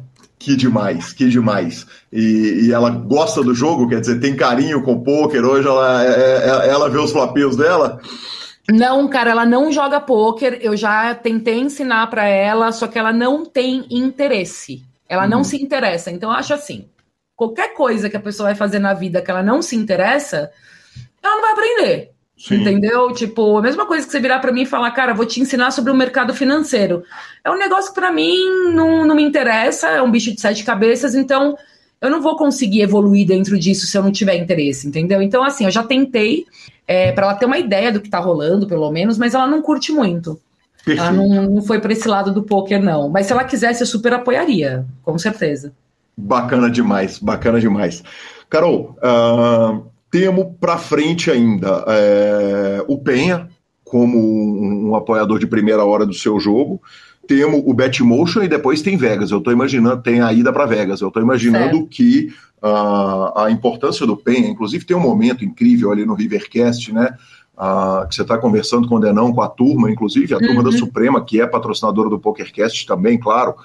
E, e o Penha passa e você chora, né? Você o vê e, e, se emociona ali com ele. Sim, eu me que... emociono só de lembrar dessa cena, eu já tô aqui com o olho cheio de lágrimas. que demais. Eu sou super emotiva, mas é que marcou muito o Penha. É, ele foi. Ele é uma pessoa muito importante na minha vida, porque quando eu tava no fundo do poço, assim, tipo, ele via minhas lutas e tudo que eu, né, diariamente, porque o Penha sempre, o Penha mora nos clubes, né, gente? Vamos combinar que o Penha, ele mora dentro dos clubes. O Penha, ele acorda, vai jogar pôquer, volta, e se ele não tá no clube, ele tá jogando online. E na época, ele falava assim para mim, você quer aprender a jogar online? Porque uhum. ele matava no online, né? O Penha foi do, do Futilt, o Penha sempre foi o dinossauro do poker aí. Uhum. E eu falava, eu falava para ele, eu quero aprender. Ele falou, então vamos fazer o seguinte: você vai começar a jogar do meu lado, vai ver eu jogar, e você vai falar sobre as dúvidas que você tem dentro das jogadas. E aí a gente parava, eu não ia na casa dele e ele também não ia na minha casa, porque eu morava no fundo da casa da minha mãe e na época ele morava não sei aonde, enfim. Eu sei que a gente sempre jogava numa padaria. Uhum. Tinha uma, uma, padaria que tinha internet, a gente logava, arrumava uma mesinha que tinha uma tomada e a gente logava, é, é, fazia, logava lá na internet e, e, jogava. E aí teve um momento, uma vez que a gente estava jogando um torneio que tá tipo reta final, assim, eu acho que tem 13 jogadores, e ele falou para mim assim é, eu não lembro se ele falou para mim que ele ia me dar uma parte desse torneio se a gente cravasse. Eu sei que ele sempre me ajudava, cara. Ele me ajudava com tudo. E aí ele, a gente teve uma mão, que eu não lembro exatamente o desenrolar da mão, mas ele queria dar call e eu falei para ele que não era legal ele dar call naquela parada por motivo XYZ. Não sei exatamente o que, que, que era. E ele falou: então beleza eu vou foldar essa parada. Eu falei, mas você que é meu professor. Ele falou, não, é, faz sentido o que você está falando. E no uhum. final era bom fold e a gente cravou esse torneio. Uhum. É, e, e aí, num desses episódios, ele falou assim: eu vou te dar um notebook para você jogar. E aí eu falei, aí eu me emocionei, falei, pô, Penha, muito obrigada, tal. Ele falou, não, você tem que ter seu notebook, você tem que jogar da sua casa você tem que jogar sozinha. Eu já estava ali, meu, seguindo os passos dele, já fazia uns três meses direto a gente junto e ele jogando e eu vendo ele jogar e tendo resultado. Não sei que ele falou, está preparada para jogar. E aí eu lembro que ele, fui pegar ele para levar ele para Vegas, dar uma carona, alguma coisa assim, notebook no carro, assim. E era um notebook usado, que era dele e tal, mas tipo, um notebook gigante, assim, maravilhoso. E eu falei, e eu chorava muito, né? Chorava, Sim. falava, nossa, Penha, muito obrigada por tudo, não sei o quê. E, e, fora isso, cara, assim, várias vezes ele me salvou de várias coisas, assim, financeiramente falando, sabe? E ele foi sempre um grande amigo meu, assim, grande uhum. amigo meu. É como se ele fosse um irmão para mim, sabe? Então, ele, ele fez muito parte dessa minha evolução dentro do poker. E aí, falando um pouco, a gente já pode passar para o Batmotion ou você quer falar alguma coisa mais do Penha? Não, por favor. Por favor, não, eu, eu, eu achei muito incrível, né? Porque ele tinha essa relação, uh, uh, porque é uma relação de muito carinho, né? Sim. É, essa parada do, porra, vamos sentar, vamos jogar e vamos te ensinar e, e vamos acompanhar.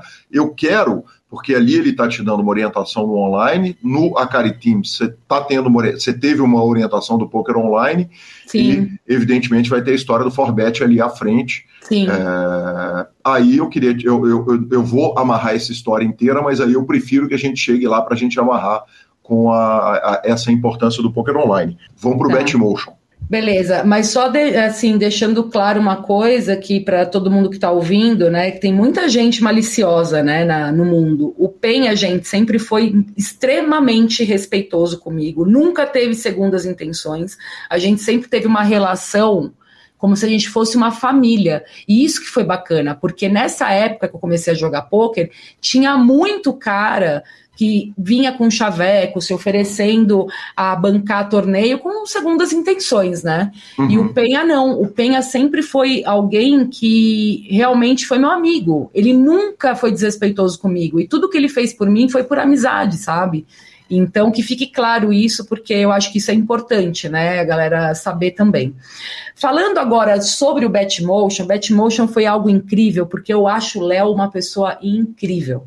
Então, o Léo, que era dono do Batmotion na época, né? Eu imagino hoje... que você não saiba, mas a Pay for Fun é patrocinadora Sim. do programa. O Léo é amigo querido e um, um homem maravilhoso, né? Aliás, ele, Fabrício, a turma toda, gente do meu coração demais. Eu não sabia que ele era patrocinador do programa, mas eu sei que ele é, ele é o, dele, o dono aí do, do Pay for Fun. E, gente, o Léo é uma pessoa, cara, um crânio uma pessoa incrível, assim, que eu tenho, eu devo muito a ele também. Ele também fez parte da, da minha história dentro do poker pra caramba. Foi através dele que eu fui o segundo ano para Vegas, né? O primeiro ano eu fui sozinha, assim, sem patrocínio forte na época, que foi em 2013.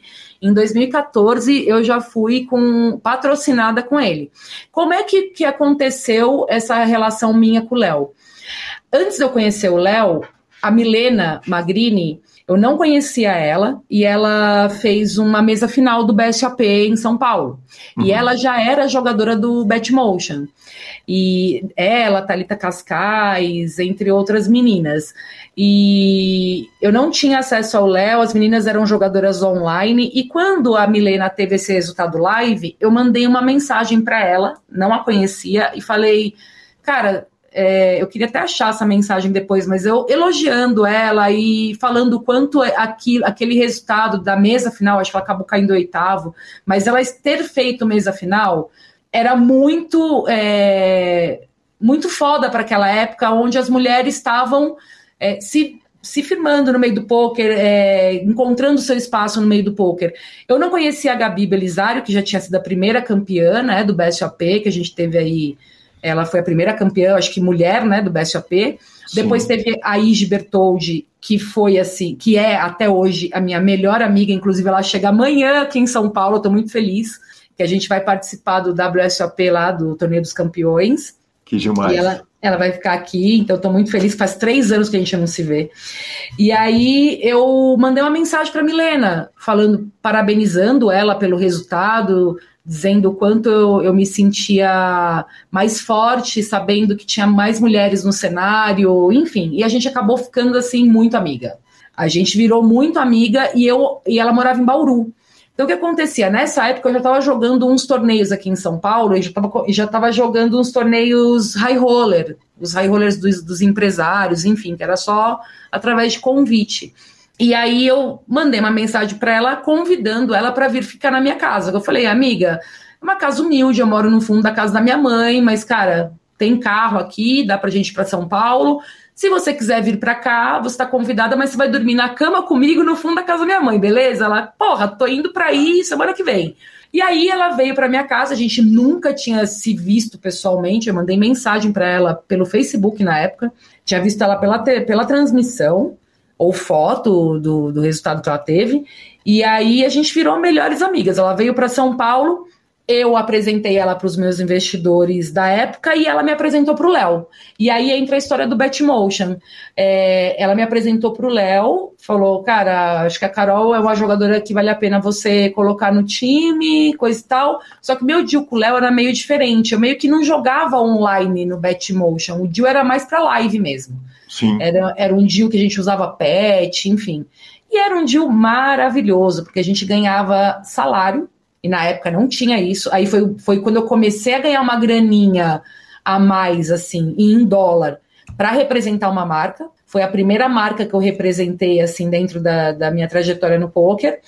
E foi quando eu tive a oportunidade de ir para Las Vegas com tudo pago ficar no Caesars Palace e ficar 45 dias no Caesars Palace jogando todos os torneios da WSOP, Venetian e tudo mais. Então, assim, o Léo, cara, teve de uma importância na minha vida, assim, também, sim, ímpar, sabe? Sim. É, a oportunidade que eu tive com o Léo tudo que ele fez por mim, tudo que ele fazia pelo time, pela Milena, foi algo assim fantástico. E mais uma vez, através de tudo isso, eu comecei a ter outras oportunidades. E aí veio o resultado do navio e vem Las Vegas, né? Que, que eu fui jogar pelo No Fear. Bacana demais. O, o resultado do navio é um resultado impressionante, né? É, é um, um, um Cruzeiro, né? Vai ter, inclusive, agora o Cruzeiro da Suprema de novo. E, e não é uma ideia exatamente nova, né? O poker no navio é uma parada que já vem da velha guarda, lá do Tower Torneios. a turma é. já fazia torneios de, de, de navios. E, uhum. e, o Poker Cruise você uh, ganha 270k em março de 2016. Quer dizer, a gente está chegando relativamente perto do momento atual. Aí já não está tão distante assim, já não estamos mais na, na pré-história do poker, né? Exato, exato. Isso foi bem, foi bem foda assim na minha carreira, porque esse torneio, a história desse torneio é interessante. Eu não ia jogar esse torneio, eu não ia para o navio, eu nunca tinha feito um cruzeiro na vida. É, inclusive, eu sempre não, nunca tinha feito porque eu realmente eu tenho problema com balanço, uhum. essas coisas, eu fico meio zoada. E então eu nunca, tipo, foquei em fazer uma viagem de cruzeiro, porque eu falava, meu, vai que eu passo mal, né? Sim. Aí pintou a oportunidade de eu ir, eu recebi um convite de um dos investidores falando, Carol, se você quiser ir, pegar uma cabine com a Milena, uh, com a Naná, enfim, vocês podem ir e você joga para mim por 35%. Uhum. Aí eu falei, puta, 35%, cara, eu já tinha tido uns resultados, eu já jogava por 50 pulsa. Gente, 35% é muito bom, tá? 50%, que é o que eu ganhava quando eu jogava, era algo sobrenatural, porque não tinha esses deals assim. É que os meus deals sempre foram muito, muito bons mesmo, porque os deals não são dessa forma, não é mesmo, Calil? Os deals são diferentes, assim, não é bem por Sim, aí. Carol, porque o cara tá pagando passagem, hospedagem, uh, junto com a passagem de navio, quer dizer, tem alimentação, Tudo. tem uma série de coisas ali que ele, tá, que ele tá investindo que meio que ir jogar por 20 pulsa, 25 pulsa ali tá maravilhoso, Exatamente. né? Exatamente. Exatamente. Aí eu fiquei meio assim, mas eu falei, tô fazendo nada, né? A Milena uhum. vai, vai também, as meninas vão, a Vivi Saliba também foi. Aí eu falei, mano, vou. Esse torneio, eu joguei um torneio paralelo, não fui bem. Eu dei, eu acho que três entradas nesse torneio, nesse main event. Uhum. Três entradas. E na terceira entrada foi que o negócio deu bom. E a mesa final desse torneio tava lotada de reggae. Mas regs muito bons, assim. E, cara, cravar um torneio desse, para mim, com um valor. Era, o, era o maior big hit da minha, da minha carreira, esse momento, né? Então, assim. Eu passei mal. Você deve ter visto na outra entrevista eu falando, tipo, eu passei muito mal.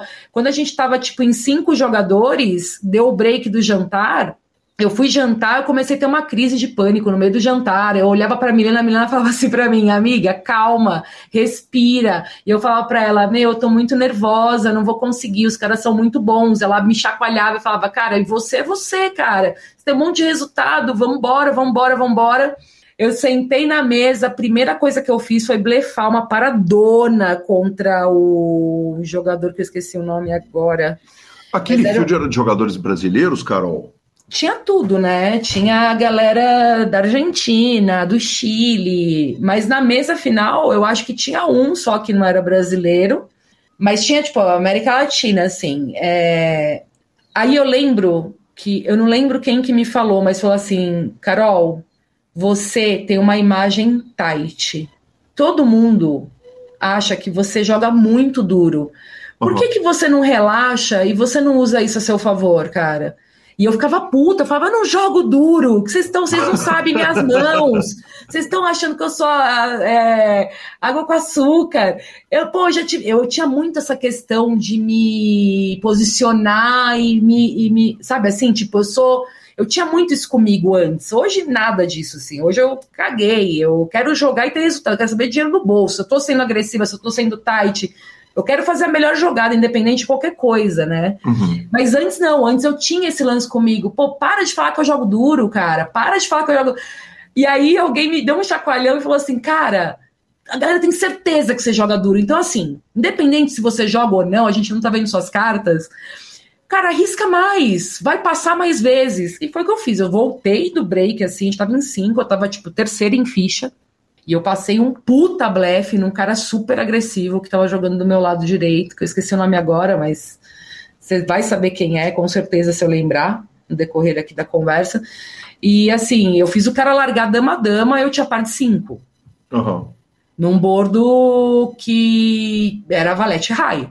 Sim.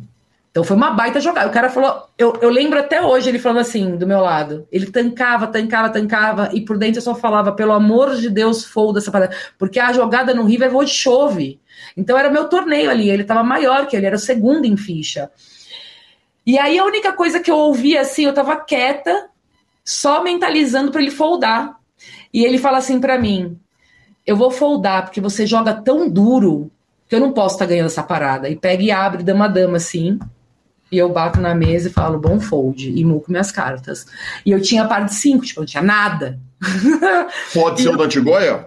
Não, o da Antigóia não. É, era outro. Era da mesa, o... Marcelo Asensio, Everaldo Rodrigues da Antigóia, Marcel Carli, Maurício Salazar. O Carli, do... o Marcel Carli. Perfeito. O Carli, meu, o Carli, ele era muito agressivo, cara. Uhum. Eu falava para, eu falava inclusive que ele tinha o um perfil de mais spill da face da Terra. E eu fiz essa jogada acreditando que ele estava realmente abusando da minha é... dureza. Exato. Se eu imaginasse que ele tinha par de dama, eu jamais teria feito isso. Falei, meu, o cara tá, tá tipo, aproveitando da, da, minha imagem, com certeza. Ele sabe que esse torneio deve ser o torneio da minha vida. Imagina eu cravar um torneio desse. Eu só fechei o olho, cara, e fui, sabe? Tipo, falei, meu, não vou encanar, vou fazer o que tem que ser feito, e é isso. E a jogada foi maravilhosa, deu certo, e foi o que me levou, com certeza, ao heads up com, com o ascenso. Então, assim, é, foi uma grande conquista. Por que foi uma grande conquista? Quando eu cravo, eu cravo, se eu não me engano, com par de 5. Eu ganho esse torneio com par de 5. Eu Sim. faço o maior blefe da minha vida em cima de um jogador foda, com 5-5, e eu ganho o torneio com par de 5. E aí, depois que eu tive essa conquista, que, meu, essa conquista para mim, assim, foi, tipo, eu respirei, né? Porque eu falei, meu, agora sim eu tenho uma grana, agora sim. Aí eu tinha um Celta na época, um Celtinha, que, porra, me deu problema pra caramba no, no final da vida dele ali, que, meu, a gente, uma vez, inclusive, eu com a Milena na, na Dutra, o pneu furou, meu, chorava, a gente parou num posto que só tinha caminhoneiro, foi tenso pra caramba, enfim. Ele já estava com a vida dele já acabando, o Celtinha, né? Então, nessa época, eu troquei de carro, comprei outro carro, é, comecei a, a, tipo, a falar, ufa, agora eu tô ganhando dinheiro com poker. Olha só a loucura, né? A gente ganha uma grana e eu ganhei 35% desse valor. Uhum. E, mas já foi assim. Que era uma belíssima grana, considerando Sim. que o, a premiação foi 270 mil, né? Exato. E aí eu peguei, logo em seguida disso, é, eu recebi o convite do, do No Fear, que foi o quê? A IGE tinha sido, tinha sido convidada a um projeto para ir em Las Vegas. Jogar torneio em Las Vegas por um cara que a gente nunca tinha visto na vida. Eu falei, epa, peraí, como assim? Que convite é esse? Quem é essa pessoa? Você vai sozinha? O que, que vai rolar? E ela falou: não, amiga, ele é muito gente boa, ele é casado, ele mora na Califórnia, ele, ele tem um projeto que o cunhado dele, que é o irmão da esposa dele, vai estar em Vegas com a gente. Aí foi o Jordano, já tinha ido, o Joãozinho já tinha ido, tinha ido uma galera. Joãozinho Simão? Não, João Simão não, o outro João que, que joga aqui. O, e também tinha ido o Celo, Marcelo, que joga aqui também em São Paulo. Sabe quem é o Marcelo, né? Jordano. Não, o Jordano foi, outro uhum. Marcelo. De nome não lembro, mas tudo bem. Todo mundo chama ele de, de uhum. Cello, Cello, uhum. Cello. Eles já tinham ido numa temporada, então já tinha rolado essa casa, já tinha rolado esse deal. E aí a Ige falou: Cara, eu quero ir, é, ele falou que eu, eu falei para ele que eu só iria se eu pudesse chamar outro jogador ou uma jogadora que fosse ficar comigo por lá para não ficar sozinha. Ela não conhecia o, o, o cunhado dele que ia estar tá lá na casa, enfim. E aí ela veio me procurar e falou: Amiga, você tá afim de ir para Vegas comigo num projeto onde a gente vai ter casa, vai grindar? Vai... Eu falei: Cara, mas é, é, claro, né? Eu falei, quando que é esse rolê? Vai ser amanhã? Tipo, eu não pensei duas vezes. Eu falei, eu só preciso conhecer a pessoa tal. Aí ela tinha, quando, eu, quando ela me contou todas, ela falou: não, vou te falar como que vai ser a estrutura tal, porque até então eu tô com o pé atrás, inclusive dela aí, eu nem sabia que eu ia ser convidada por ela. E aí ela me apresentou pro Davidson, que foi um, outra pessoa assim, foi um anjo que caiu na minha vida. Pensa num cara sensacional, respeitador, gente boa, que só queria que desse certo o projeto, sabe? Era o uhum. sonho dele era formar um time de pôquer que fosse lucrativo em Las Vegas. Era um sonho um pouco, um, um tanto que audacioso, porque é, a gente ia jogar toda a reta do Venetian, né? Então, nessa época também tem regras pra caramba jogando no Venetian. A gente ia jogar os torneios diários do área.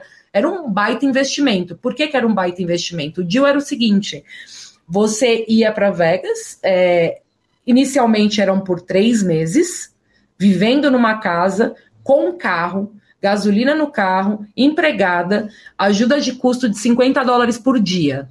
Uhum. E você tinha dia? um dia por dia. Você ganhava 50 dólares por dia, só que você tinha tudo na sua casa: mercado, gasolina no carro. Era 50 dólares para você fazer o que você quiser. E que é uma bela grana em, em Vegas. Nossa, em 2016, sobra, cara. Né?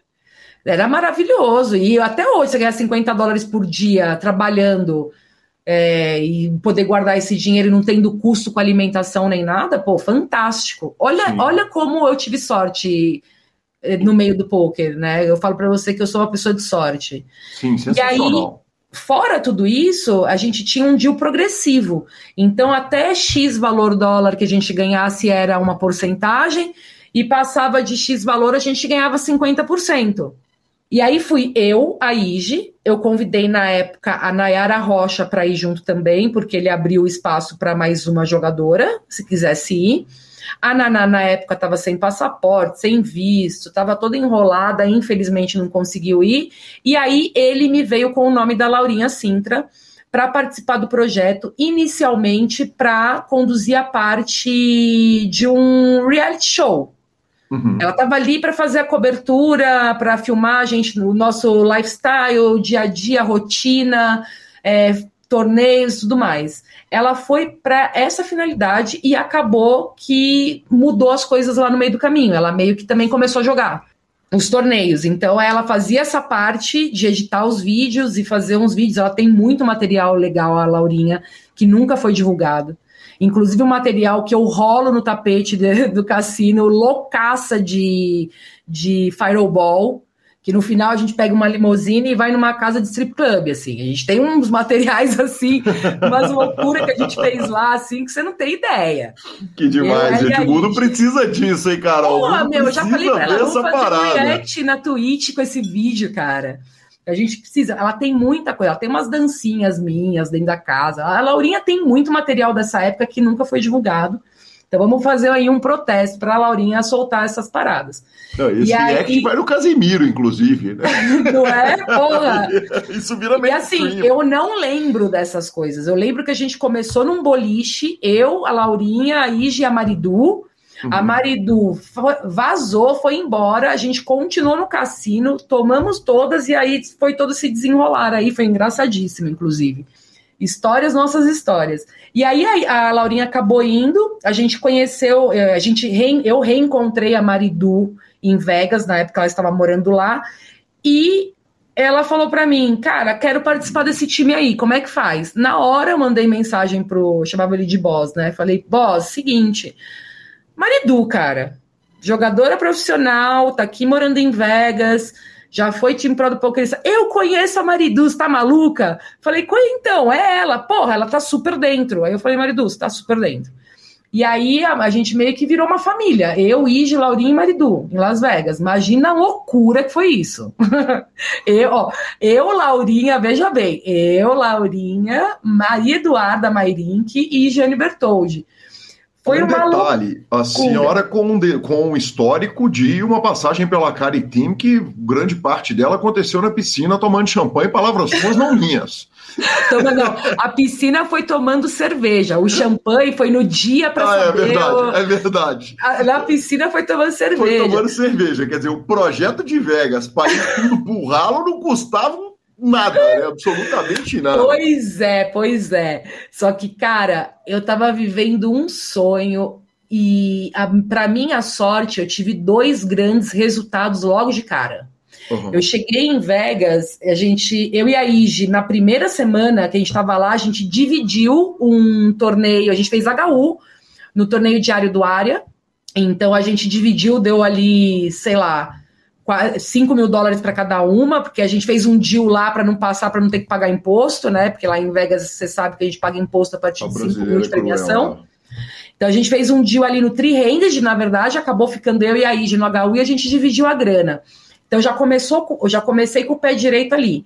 Em seguida, eu fui jogar o Deep Stack Extravaganza e cravei o torneio que custava acho que 250 dólares a entrada, enfim, aquele troféu maravilhoso de mármore pesado pra caramba, que eu tomei um ferro de 200 dólares para despachar esse, esse, esse troféu para o Brasil depois, mas paguei com gosto, que deu uma boa grana também. Não me lembro agora, não sei se você tem esses números aí, mas Tá fácil. É, foi no Venetian eu tive esse resultado. No, bom, no Random Mob a gente vê, né? Tem uhum. esse resultado do Venetian que eu peguei e cravei o primeiro de Pistec e uma semana ou dez dias depois eu fiquei em segundo em outro Sim. no Venetian. Então, assim, eu saí disparado, já arrumando praticamente 50% do, do deal que, que foi negociado de, de início. Sim. Então, assim, Caraca, meu, tô em Las Vegas com uma galera legal pra caramba. Ressaltando que tinha o Marcelo, que era cunhado, que é cunhado do, do, do boss, né? Que estava cuidando da gente lá na casa, uma pessoa incrível, excepcional, que deu toda a estrutura pra gente e que colocou a gente nos eixos, né? Então a gente chegou, a gente foi super bem recepcionado. Eu cheguei em Las Vegas, uma limusine estava me esperando e a Laurinha gravou tudo isso também. Eu e a Laurinha chegamos, a gente se encontrou no Panamá, e aí a gente foi junto do Panamá para Las Vegas. E a gente chegou lá, a Ige foi nos receber numa limousine, que a Ige já estava lá, ela tinha, ela estava lá já fazia uma semana. A Laurinha gravou tudo, a gente já saiu do aeroporto com limousine, então assim, vida de novela. E aí eu chegar e já ter esses resultados em Las Vegas foi algo assim, cara, incrível, assim. Então, eu já comecei com o pé direito. Só que aí, o que, que aconteceu? É, chegou a época de. A, a Ige, que é uma baita jogadora e que, pô, o conhecimento que ela tinha técnico não chegava perto do meu conhecimento, porque ela já jogava pro Poker Lab, ela já tinha uma, uma passagem no poker assim de estudo e de grind muito forte, coisa que eu nunca tinha parado para fazer, tipo, colocado a bunda na cadeira para estudar, de fato, né? A parte técnica do jogo. E ela, infelizmente, estava indo muito mal nos torneios lá, sabe? Uhum. Tipo, ela não runou bem. A Laurinha ainda teve alguns resultados, a Maridu também, mas aí a gente teve uma passagem muito ruim para ela, coitada. Aí. E eu não sei até hoje como ela segurou essa onda, porque é muito difícil você ver alguém do seu lado, por mais que você ame, você admira, tendo esse resultado atrás de resultado e você só se fudendo, cara.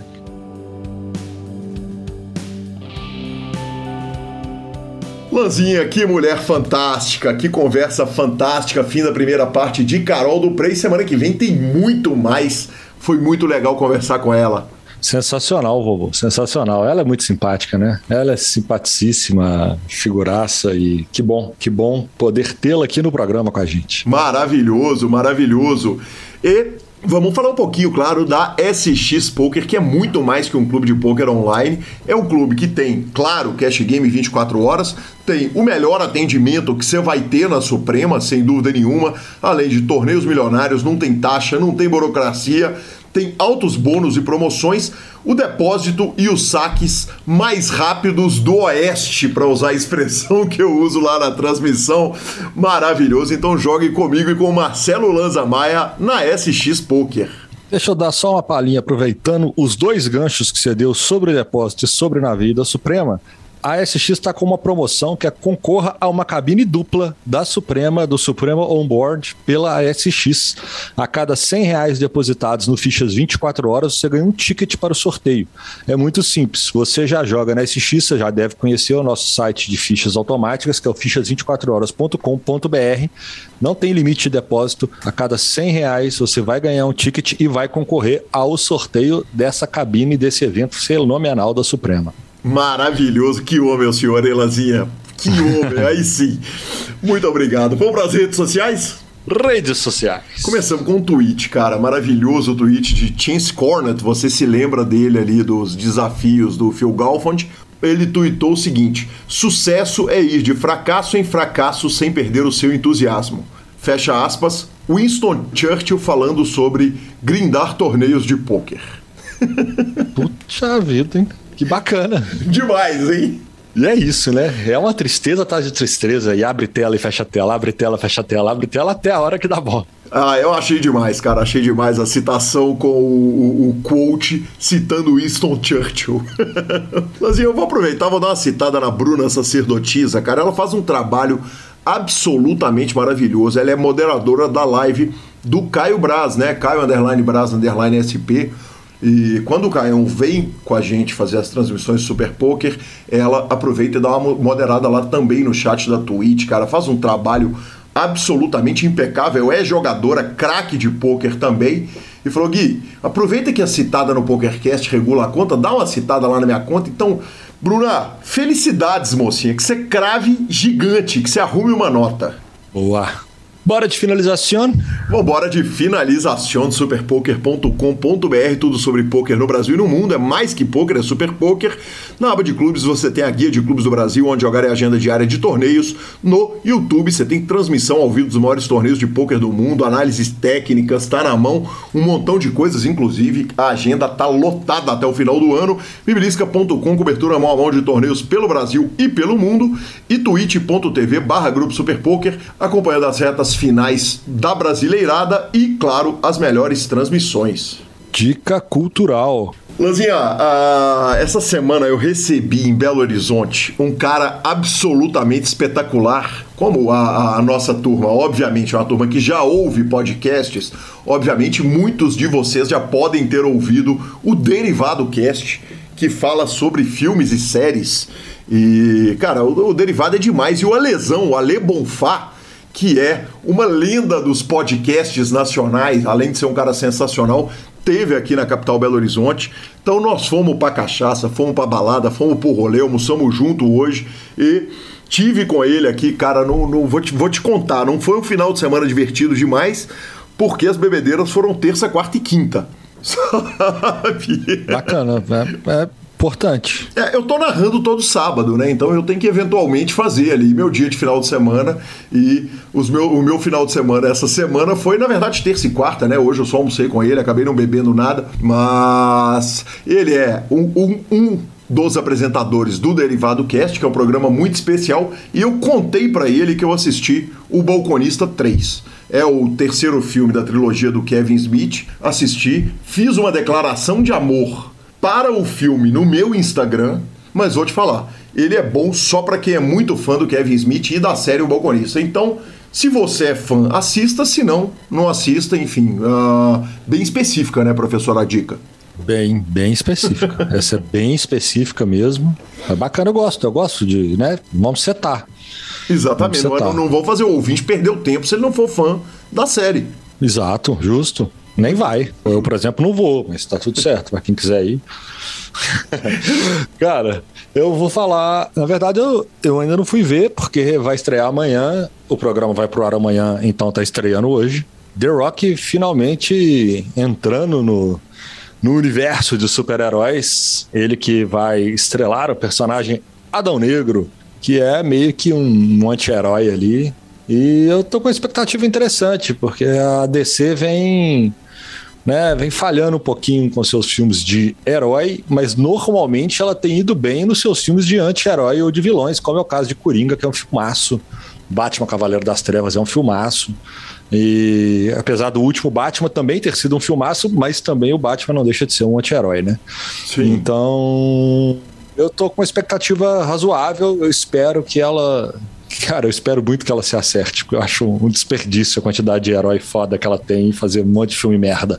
Mas eu espero muito que ela, que ela se acerte, porque tem muito potencial ali para poder fazer. Então, bora, bora vamos, vamos, vamos ver e vamos torcer. Maravilhoso, maravilhoso. Arroba Gui Calil, arroba Lanza Maia são os nossos Instagrams e Twitters. Lembrando, o PokerCast é trazido a você pela Bodog, pela Suprema Poker, pela Pay for Fun e pela SX Poker. Estamos no Spotify, Deezer, YouTube, Amazon Music e Podcast Players. Nos indique, nos dê cinco estrelas. A edição é do fantástico Rodolfo Vidal. Um grande abraço a todos e até a próxima semana. Valeu!